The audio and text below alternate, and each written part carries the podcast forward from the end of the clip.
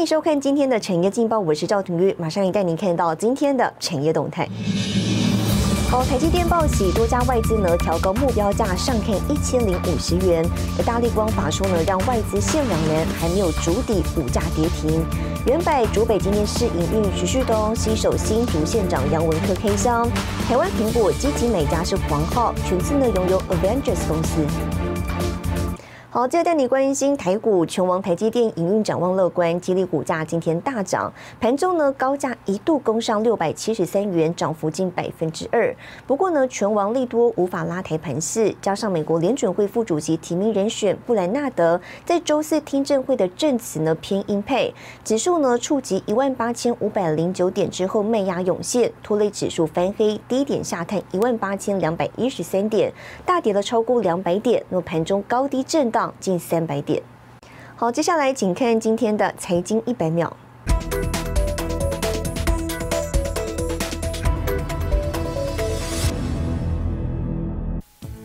桃园本土确诊案例增加，工业电脑大厂研华宣布，将从一月十七号起升级防疫措施，包括分区分栋管理，暂停非必要跨区办公及外部访客与参访活动。电脑设备厂神达也已升级防疫作为，代工厂广达电脑总部也在桃园龟山密切关注疫情变化，演绎相关措施。日本半导体制造装置协会十三号公布预测报告，指出，虽忧心疫情引发供应链混乱，以及包含晶片在内的零件采购交期拉长，不过因为逻辑晶圆代工厂、记忆体厂的投资意愿极为旺盛。因此，将二零二一年度日本制晶片设备销售额上修至三兆三千五百六十七亿日元，将年增百分之四十点八，连续第二年创下历史空前新高纪录。为了避免中国疫情引发的运输延误，蓬勃的航运数据显示，船舶纷纷避开宁波港，直奔上海，结果导致上海这个全球最大货柜港日益拥塞。不止如此，厦门港的船只停泊数量也日益增加。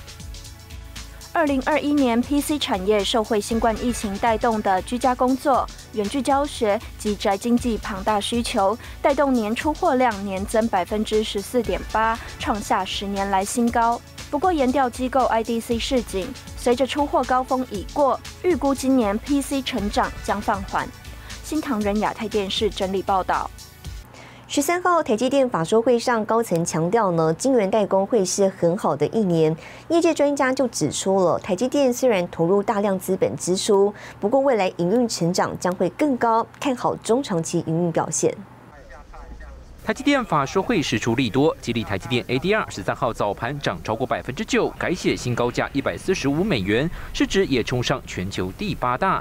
台湾股价方面直逼六百七十元，今年营收渴望成长三成，外资法人更是买单，早已经提升目标价，背后当然有原因。基本上，我我我们的分析师都很直觉，就是说，cost of goods sold 一半是折旧。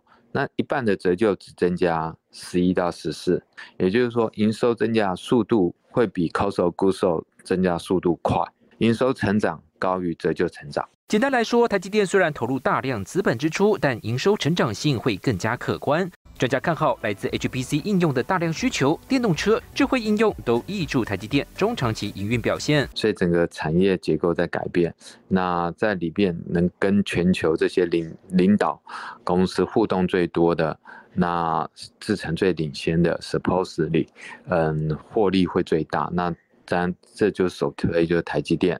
面对英特尔近期动作频频，未来自建产能加入市场，台积电显然是胸有成竹。业界指出，台积电方面有意强化与英特尔的客户关系，也就是进一步拉开技术与产能差距。We also understand that the IDM customer has their own plans for future insourcing, and we already have taken this into our capacity planning consideration. And our capacity planning is based on the long-term market demand profile, and we do not depend on any one single customer or product. 制程规划来看，台积电五纳米家族的 N 四 P 二零二二下半年量产，N 四 X 于二零二三年风险性试产，焦点的三纳米下半年量产，二零二三年开始放量。台积电总裁魏哲嘉表示，未来三纳米将接替五纳米，成为主要业务成长动力。新台有沈维彤台湾台北报道。好，带您看到今天的国际重要财经报纸讯息。彭博社受惠晶片供应链中断，台积电第四季营收优于市场预期。金融时报，费城联邦储备银行行长哈克表示，如果通膨持续飙涨，将支持今年超过三次加息。华尔街日报，通膨飙升呢，已经成为高阶管理层的年度隐忧之一。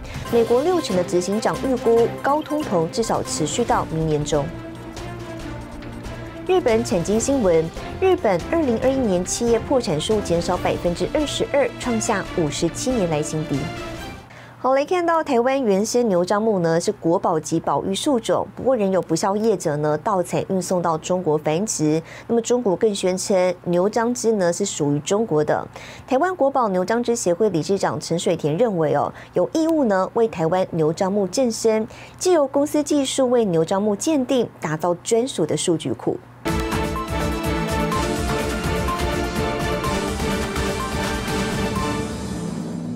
把牛樟真的是台湾的正本经营，把它讲给全世界知道。台湾国宝牛樟芝协会理事长陈水田表示，牛樟树是台湾特有原始种，不过中国宣称牛樟芝是中国的。他举例，二零一六年受邀参加中国福建牛樟芝研究所举办的世界中草药联合会议，主办方就把牛樟列为中国牛樟。陈水田认为有义务为台湾牛樟木正身。这些所有的树木，我们是不是可以把它做它的 DNA 的基因鉴定，列一个 QR code，将来的话就有一个数据库。陈水田利用牛樟芝同位素含量比率判别生长地，运用先进分析技术进行产品成分及 C 重基材鉴定。今天如果他把它运到北京，或是他把它运到四川，这个很多都已经在那边都在种的，我不认为那个是道地的药材。因为它不是在适当的地方生长。台湾牛樟芝产值曾高达新台币三十亿元，但二零一三年的牛樟芝有毒事件，尽管有关单位出面澄清，也挽回不了对产业的重创。陈水田表示，协会在风波后成立，并每年办研讨会，共同探讨台湾牛樟发展走向。要让牛樟芝发扬光大，还是要做新药开花？因为你一个新药开花做出来的。技术，你可以有二十年的专利。另外一个想法说，这个牛樟既然是木头，然后有那么漂亮的彩色颜色，是不是可以往文创的方向来做这个展览？二零一四年八月举办首次牛樟芝艺术展，获得广大回响。二零一九年扩大举办牛樟芝文化节，展现牛樟芝软实力。台湾业者研发脚步也不曾停歇，把牛樟菇萃取成粉状，做复方基底，或是将牛樟木萃取精油，开发多元产品。也有业者投入抗疫口服药的研究开发。在中医院的 P 三实验室用 Delta 病毒，那这个动物实验在十月已经通通做完了。那这个动物实验的效果是我们看起来是非常非常的好。感谢陈水田老师。陈水田也不忘企业社会责任，帮助罕见疾病病友。